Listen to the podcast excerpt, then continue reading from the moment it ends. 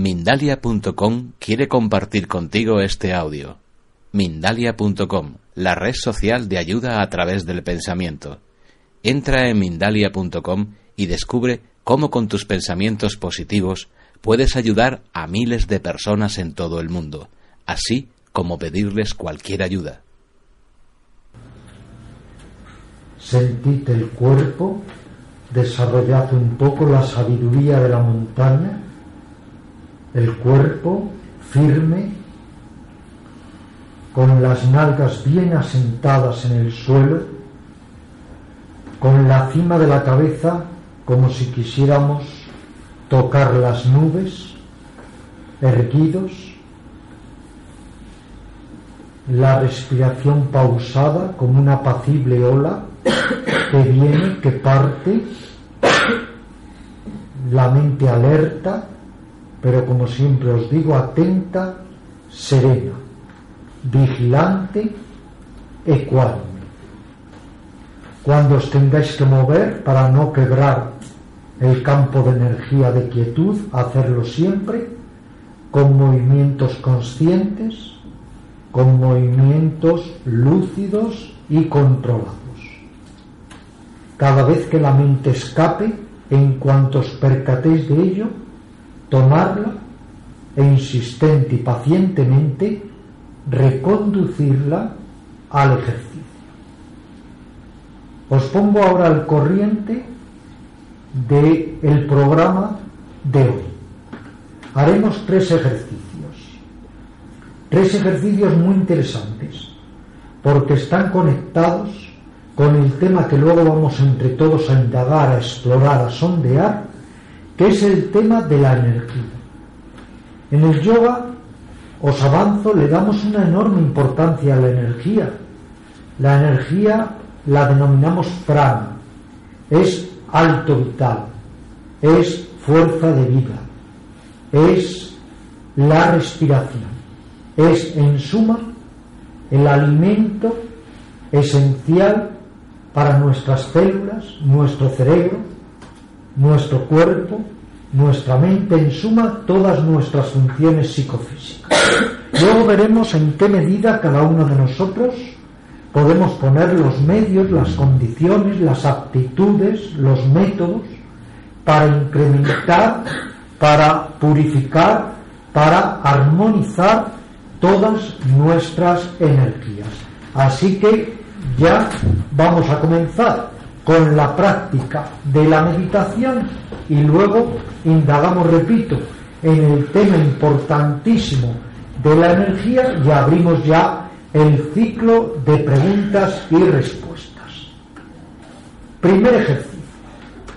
Puesto que la energía es la respiración, es el hálito, es la vida, puesto que la energía también configura, conforma nuestra mente y todos los procesos mentales, y a su vez nuestra mente cabalga sobre la respiración y la energía, hasta tal punto que los maestros dicen, la mente es el jinete, la respiración es el caballo, vamos ahora a tratar de coordinar, de armonizar mente y energía, mente y respiración. Os explico el ejercicio. Vais a respirar de una manera un poquito más calma, más pausada, más lenta, pero en lo posible silenciosamente para no perturbar a los compañeros. Vais a aprovechar el movimiento de la respiración, su apacible oleaje, para ir poco a poco calmándos, para ir relajando el cuerpo y sosegando la mente aprovechar el movimiento de venida y partida de la respiración para ir tranquilizando todos los procesos físicos, mentales, emocionales. Ir despojándonos de cualquier sentimiento de ansiedad, de agitación, de incertidumbre. Bien afincados en la respiración, ir poco a poco sintiendo su oleaje y a través de él cultivar un estado de paz, de calma profunda y de quietud infinita. Adelante. pues.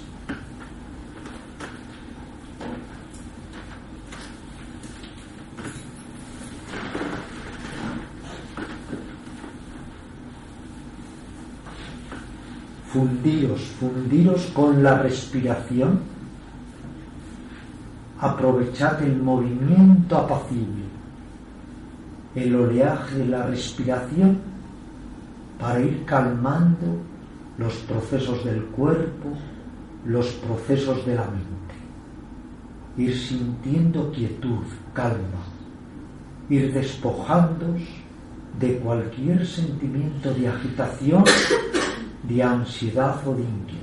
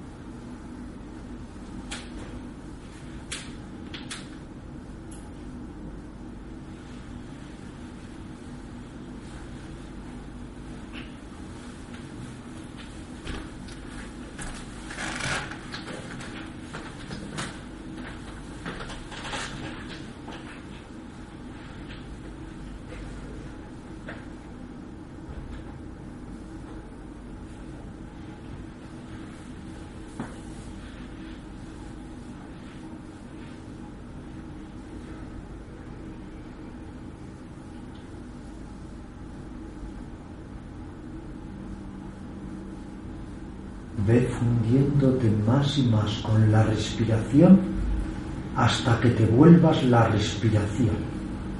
Eres la respiración que viene, que parte, viene, parte y cada vez vas desalojando de tu mente en mayor grado cualquier sentimiento de ansiedad, agitación, inquietud.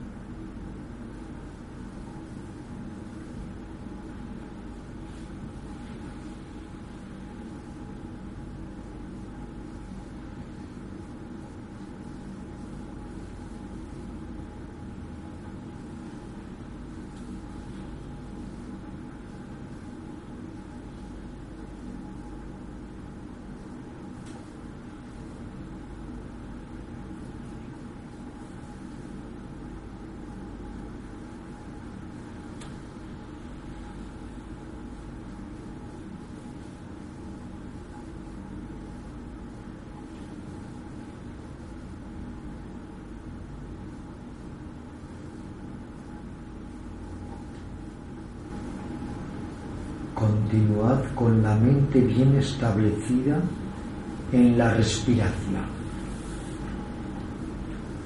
Ahora, al inhalar, al tomar el aire, mentalizad que tomáis energía, fuerza vital, vitalidad. Al ir expulsando el aire, mentalizad que esta vitalidad, esta energía, la propagáis por todo vuestro cuerpo y los que podáis incluso sentís el cuerpo. Repito para que no haya ninguna duda. Asociamos la inhalación con que nos saturamos de vitalidad, de energía. Asociamos la exhalación con el sentimiento de que distribuimos, esparcimos, propagamos esta energía, esta vitalidad por todo el cuerpo y los que podáis, sentid vuestro cuerpo. Adelante.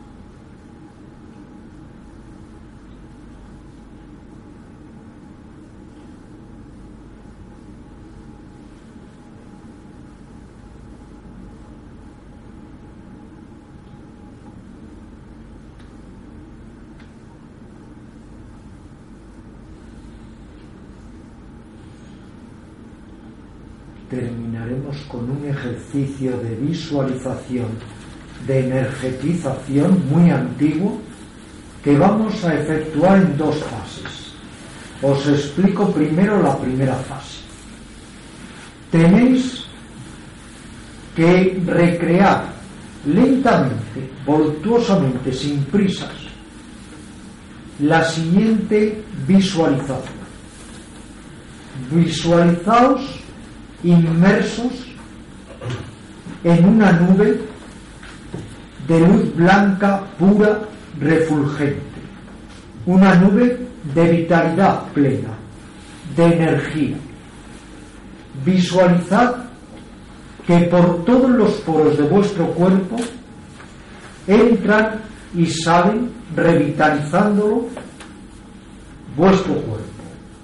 Entran y salen por todos los poros de vuestro cuerpo esta energía, esta vitalidad, esta luz blanca, revitalizando el cuerpo y la mente.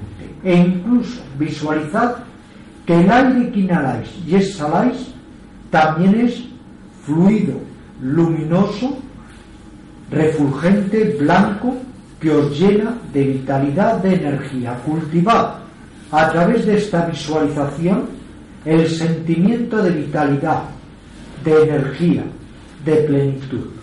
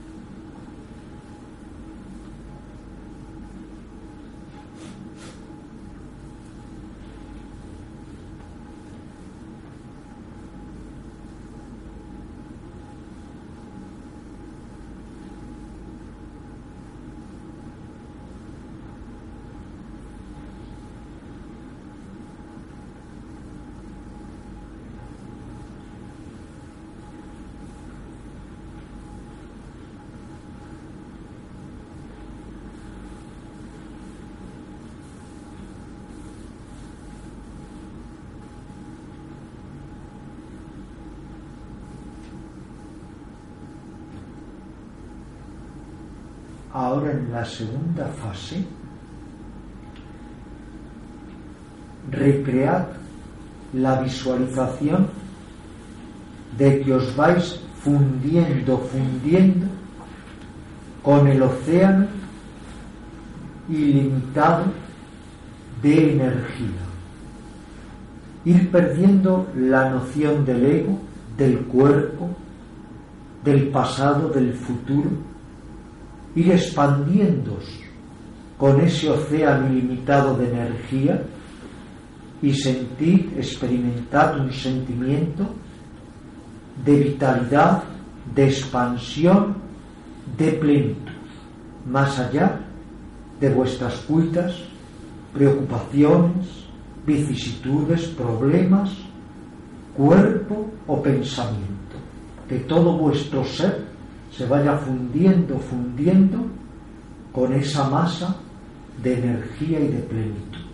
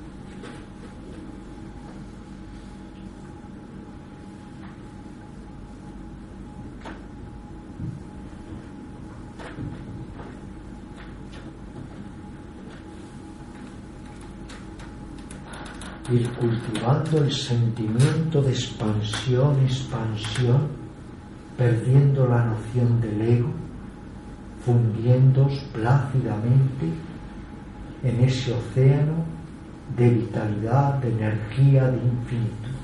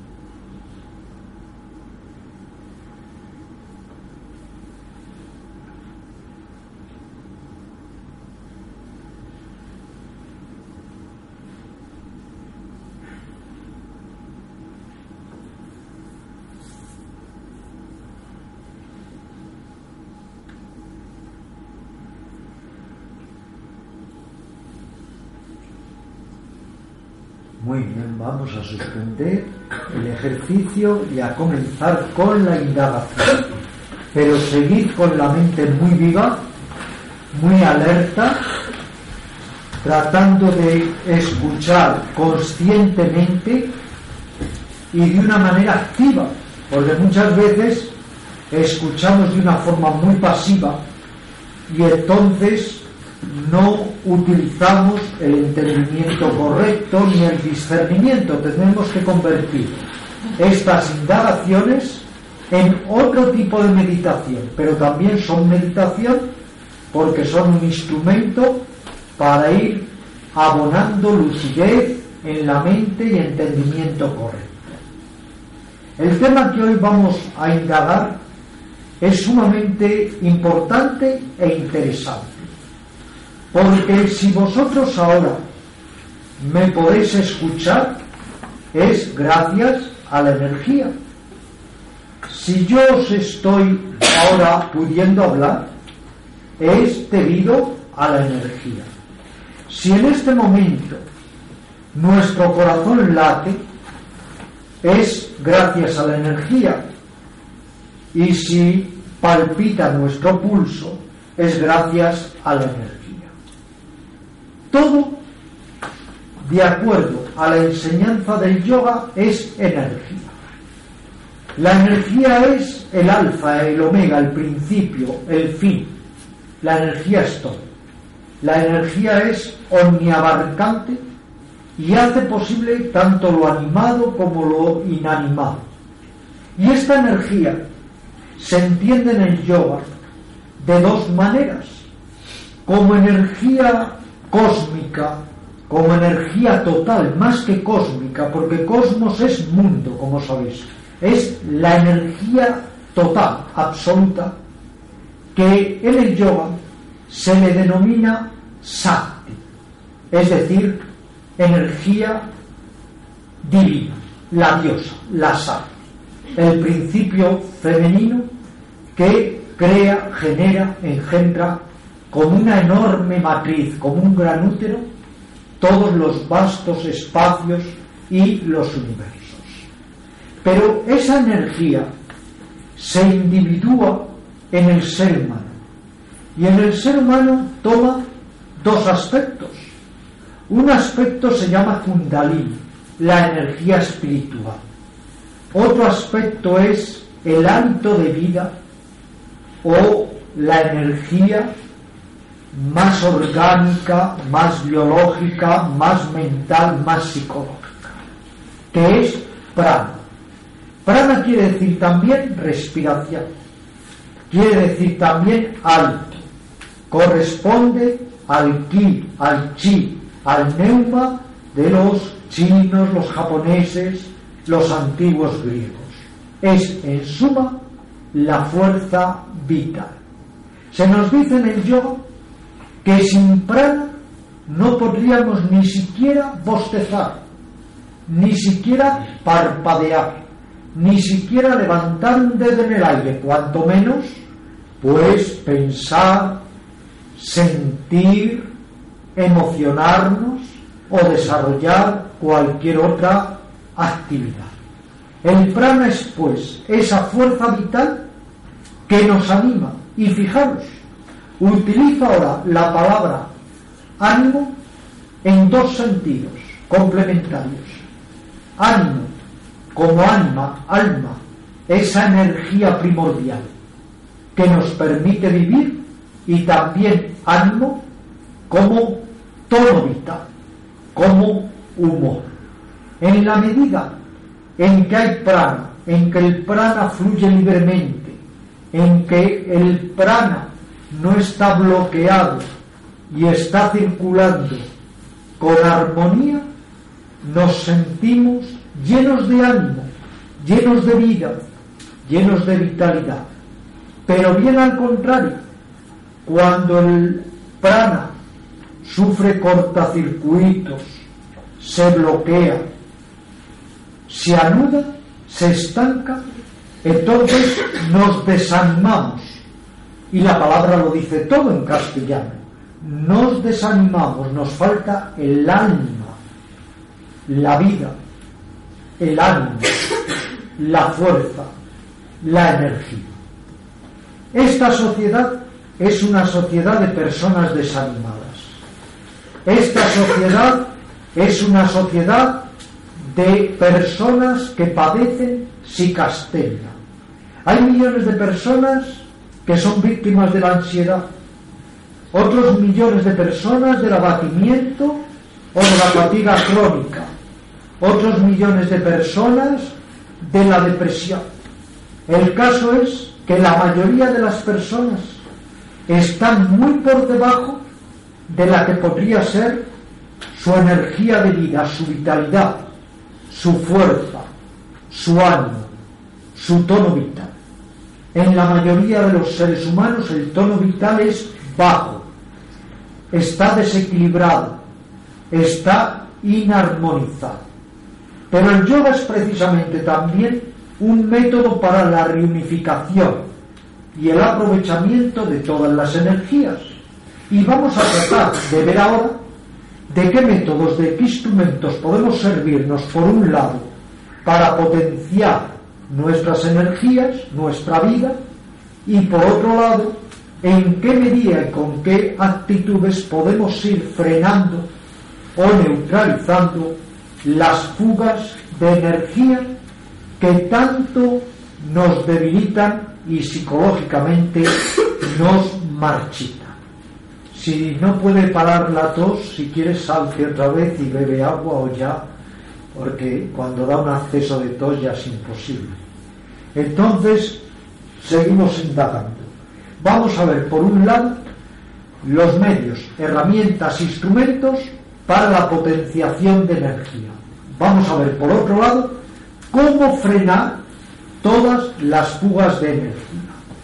Hay un adagio que muchas veces os he señalado. Si tú vas al océano y tomas un cubo de agua del océano, no te quejes de que el océano es un avaro. Puedes tomar muchísimos más cubos de agua. La energía está a nuestra disposición. Los yogis dicen que si estamos relativamente sanos, podemos ser un gran, enorme, colosal caudal de energía. De hecho, todos somos microuniversos conectados al macrouniverso.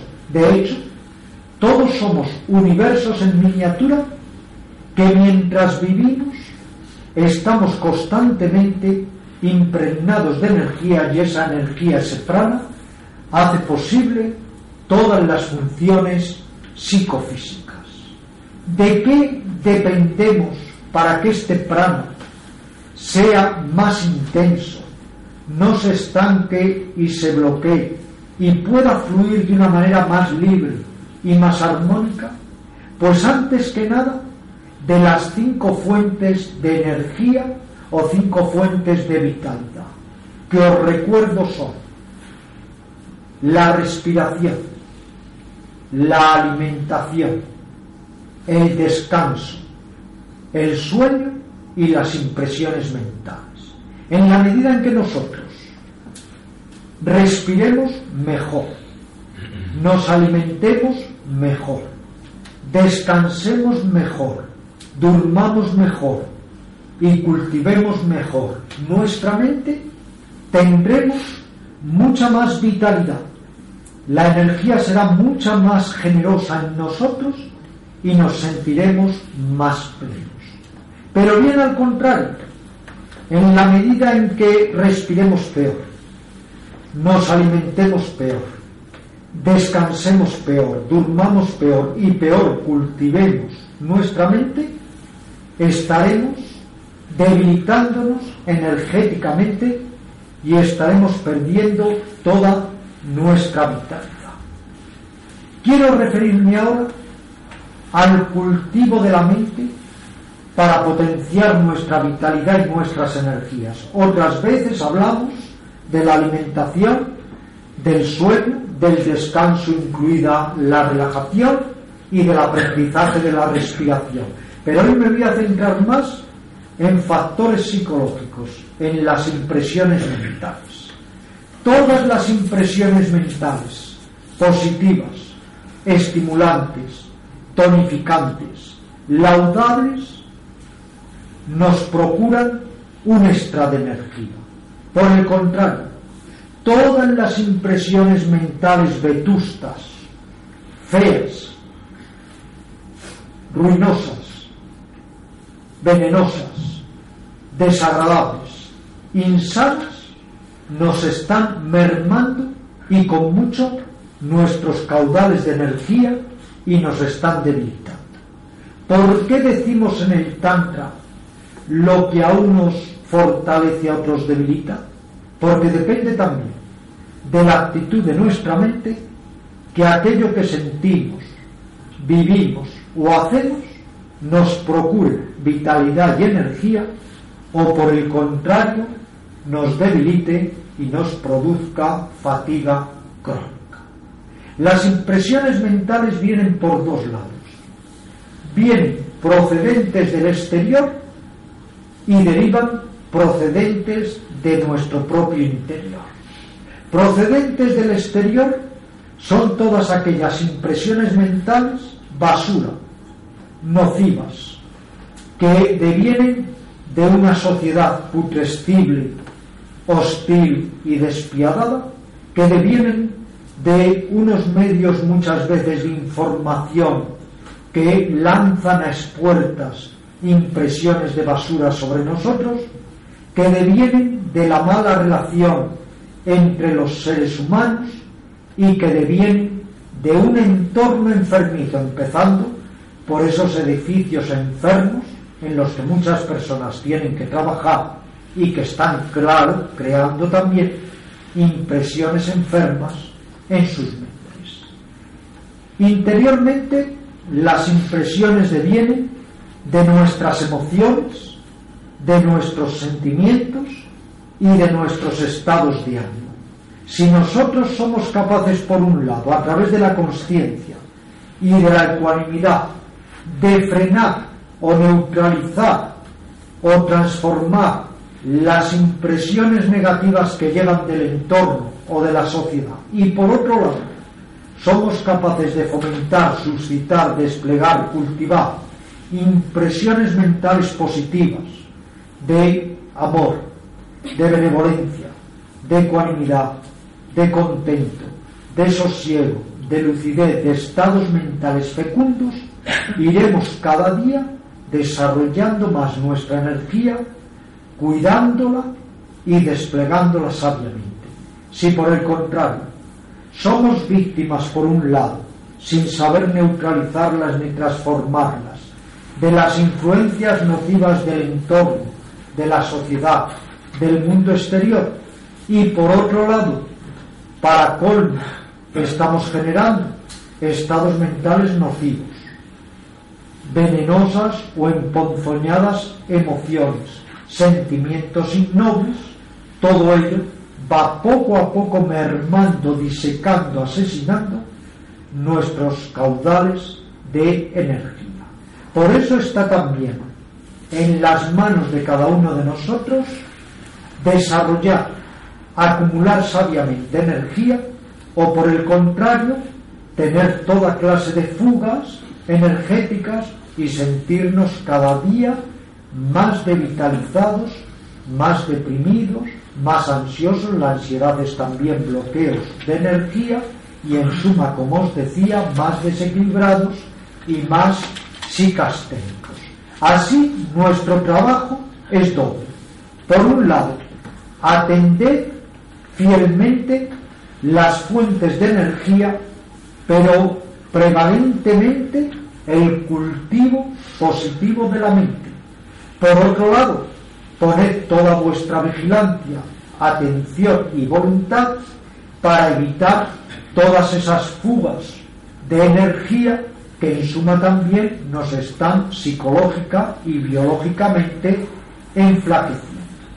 Pero además podemos buscar fuentes extras de energía muy poderosas. La meditación es un manantial de energía. No digamos nada el Hatha Yoga o yoga psicofísico, Todas las técnicas de yoga psicofísico son un torrente de vitalidad. De hecho, el yoga psicofísico es un yoga puramente energético. Podemos propiciar relaciones más hermosas con los demás y hallar ahí también caudales hermosos de energía. El amor consciente y más desinteresado. El amor incondicional. También la entrega incondicional a las otras criaturas.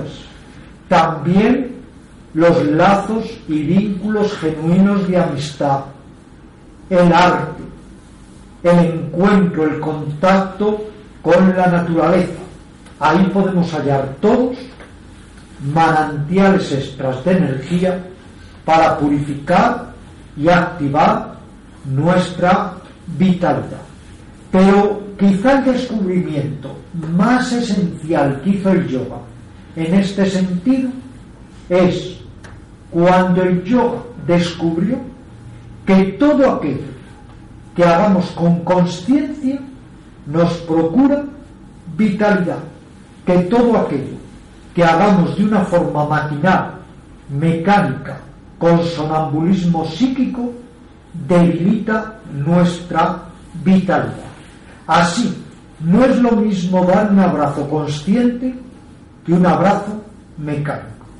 No es lo mismo preparar una taza de té conscientemente que mecánicamente. No es lo mismo incluso confrontar las adversidades conscientemente que mecánicamente.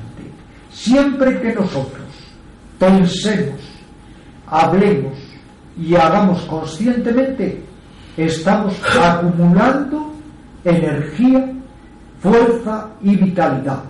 Y todo aquello también que desarrollemos con un esfuerzo consciente estará también desplegando toda nuestra energía interior.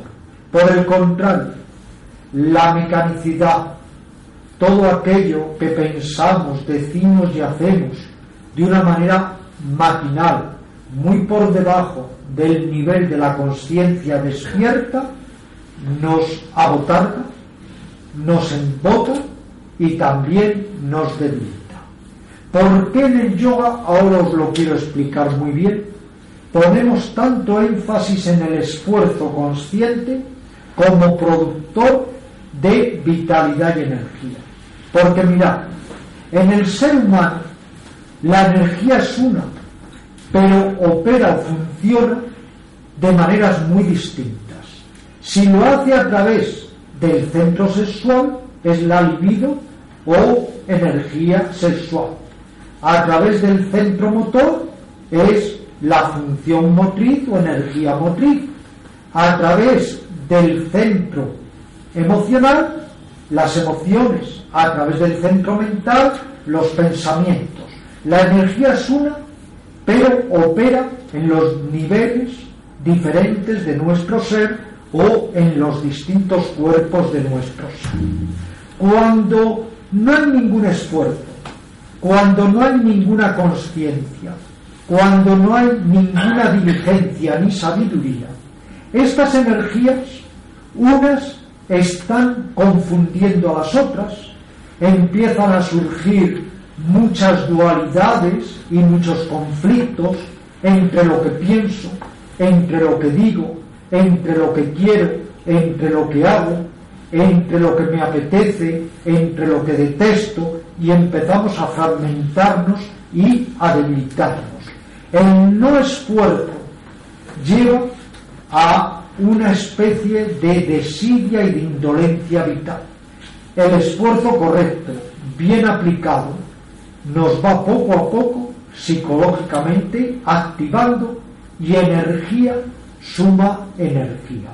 No es el esfuerzo desmesurado, no es el esfuerzo desorbitado, es un inteligente esfuerzo bien aplicado que vamos poco a poco desarrollando a la luz de la conciencia y de la voluntad.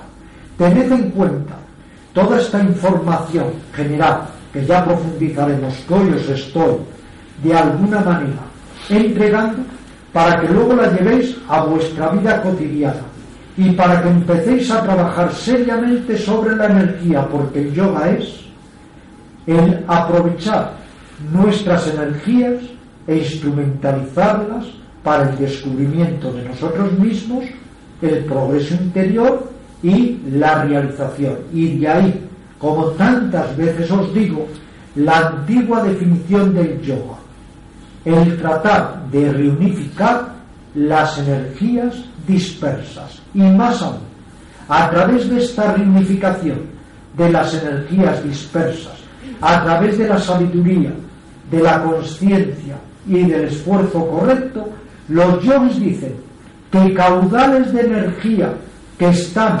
adormecidos, aletargados, sin actualizar, podemos todos potenciarnos y podemos lograr que vayan aflorando. Habéis oído todos hablar de lo que llaman los sabios chinos el hacer sin hacer o el no hacer.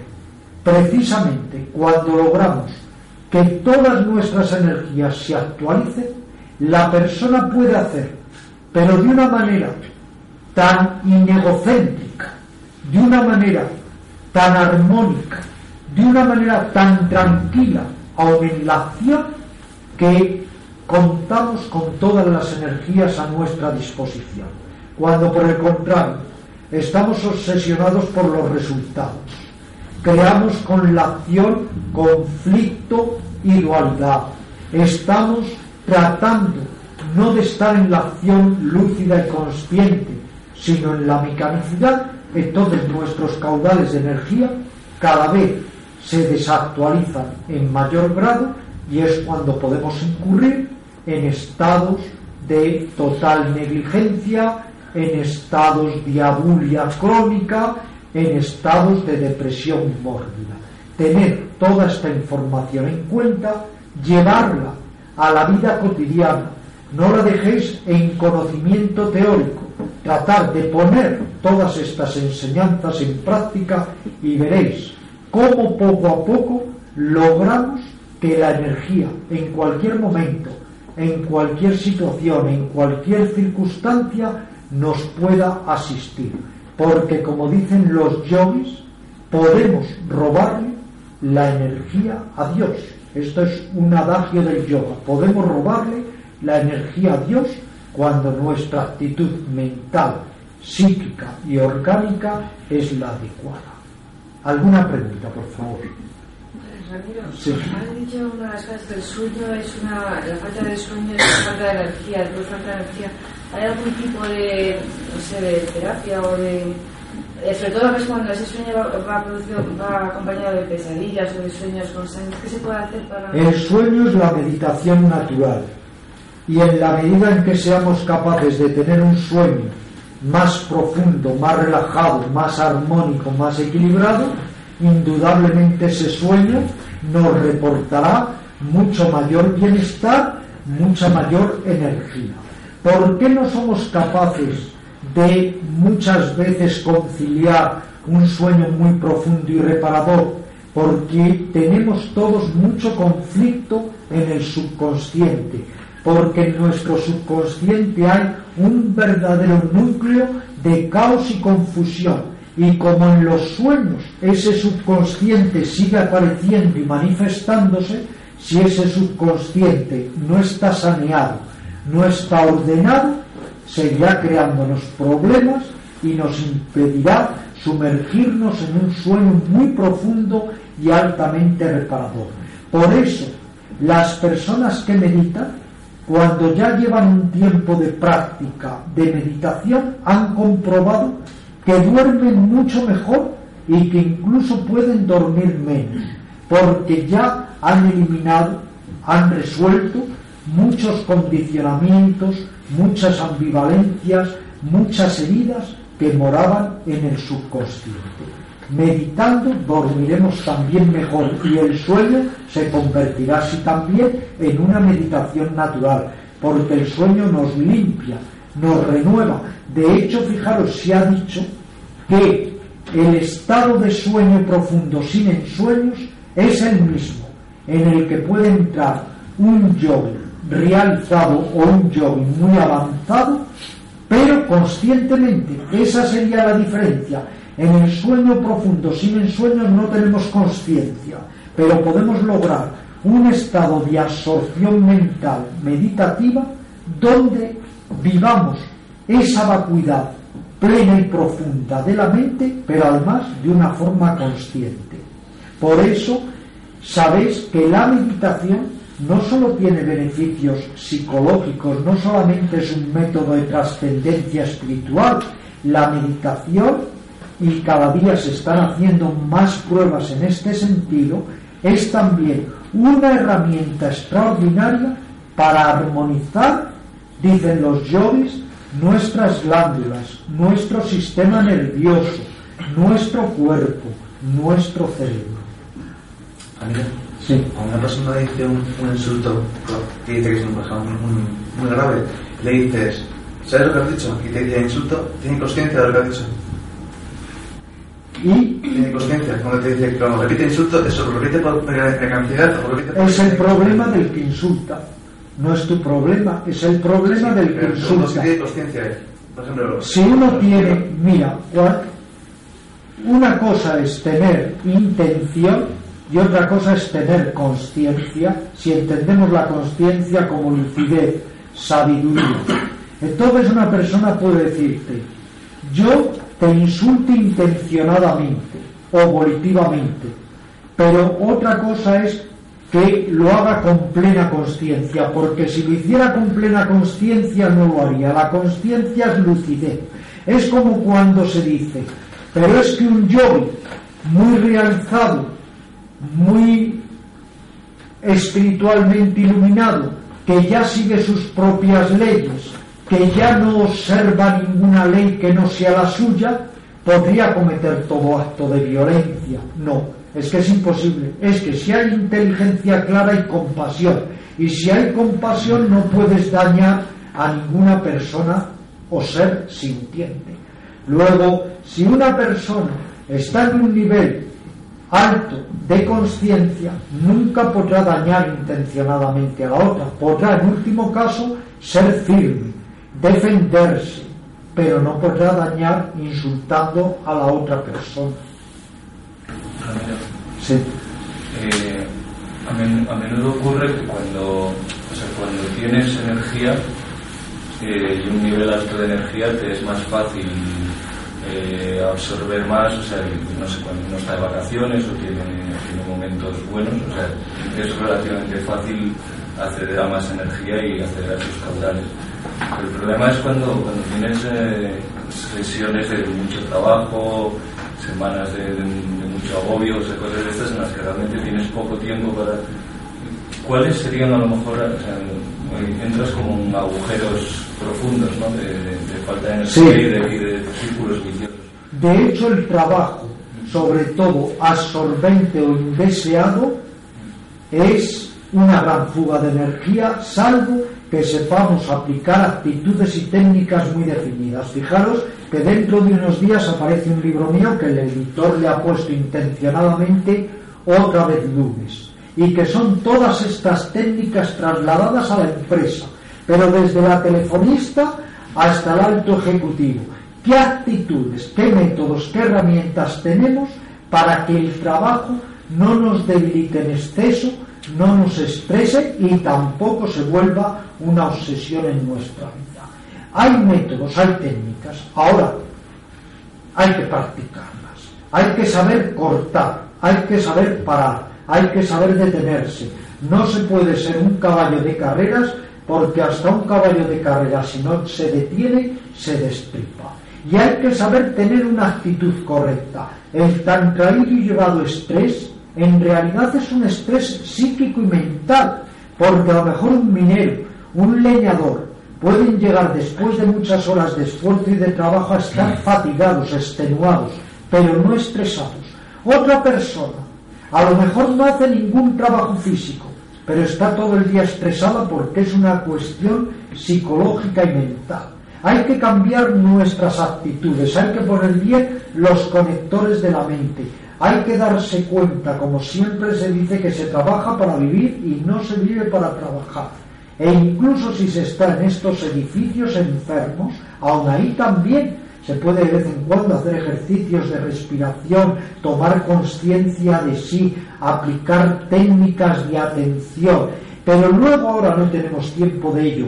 Están en los trabajos todo lo que se llaman las paranoias en los trabajos, desde las rumorologías, desde lo mal que se llevan los compañeros en el trabajo, el afán de competencia, el afán de aparentar, está el miedo de la provisionalidad del trabajo, el miedo de ser cambiado de sede o de ciudad dentro de la misma compañía o de la misma empresa. Claro que hay muchísimos factores preocupantes, estresantes, que roban energía en la empresa, pero tenemos ahí precisamente que poner más en marcha que nunca nuestras actitudes mentales, la meditación, el saber desconectar. Qué importante es el saber desconectar del trabajo, el no seguir reaccionando anómalamente con cuestiones del trabajo y obsesionarte con ellas. Entonces, por eso he escrito este libro y yo no sé nada de la empresa, pero ha habido aquí personas precisamente como Publio y otras que están metidas en la empresa, que sufren muchas veces las vicisitudes de la empresa y que ellos también han podido aplicar estas técnicas para mantener buenos niveles de energía, de vitalidad y de conciencia. Pero no es nada fácil. Para muchas personas el gran fardo vital, como no trabajen en algo que les motive, les guste, les ilusione, es el trabajo, eso es cierto. Es quizá el mayor reto hoy en día de las personas que viven en un tipo de sociedad como la nuestra. Pues una pregunta respecto a eso. Eh, si eres consciente de una barra desagradable, eh, ahora estaba pensando en la película de Charlie Chaplin, esa que está apretando los tornillos. La única forma de, eh, de salir de esa paranoia es evadir. Sí, pues tienes toda la razón. Eso mismo lo he dicho yo muchas veces en clase. No se te puede pedir que seas consciente si formas parte de una cadena de poner tuercas. Ahí lo mejor es que seas consciente a tu respiración, a tu cuerpo, a otra serie de cosas. Y solo de vez en cuando que te dejes llevar por la mecanicidad con un poquito de conciencia para no abotargarte demasiado en el trabajo. Pero ahí tienes toda la razón. Ahí hay que dejar que la energía funcional, lo que es el aprendizaje, lo que es la mecanicidad, esté operando por sí misma que ella lo haga por nosotros. Pero luego, cuando salimos de ese trabajo ya tan monótono, tan rutinario, hay que aplicar la conciencia, porque si no cada día irían bajando los niveles de conciencia al mínimo. Fijaros que se han hecho estudios de personas que se han jubilado en un pueblecito, que no tienen nada que hacer, no hay ni siquiera un club o una casa cultural, no pueden jugar al ajedrez ni a las damas. Entonces se van al campo, se sientan allí y sufren en muy poco tiempo un enorme deterioro, pero no solo cerebral, mental y físico, por falta eso de conciencia, de motivación, porque otra cosa no hemos tenido tiempo de hablar, claro, la energía está muy conectada a la motivación y la conciencia también. Si algo te motiva, estás más pleno, más vital, lo que decía nuestro amigo, viajando, tienes esa mentalidad mucho más plena, más vital, más renovada. A veces en la rutina, sobre todo anquilosante, es mayor reto, mayor desafío el poder estar atento y consciente. Pero también hay algo que añadir para acabar seguiremos hablando del tema. Es que hemos perdido el sentido valioso de que todavía las cosas más importantes de la vida son gratis, todavía. El aire, las flores, las cosas sencillas, la sabiduría de lo simple que es tan hermosa, el amor, la amistad, tantas cosas. Y las damos de lado, no sabemos disfrutarlas. Hemos perdido ese sentido lúdico, ese sentido del disfrute de las pequeñas cosas.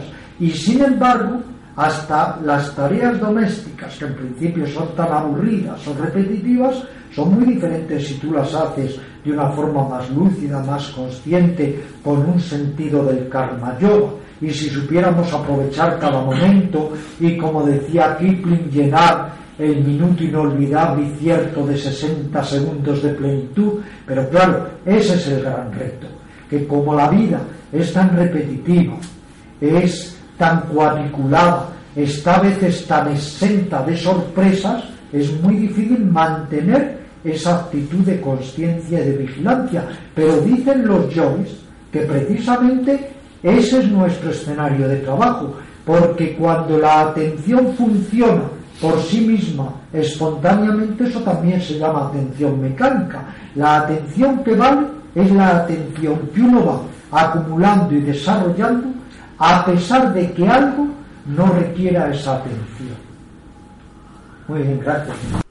Si te ha gustado este audio, entra en Mindalia.com.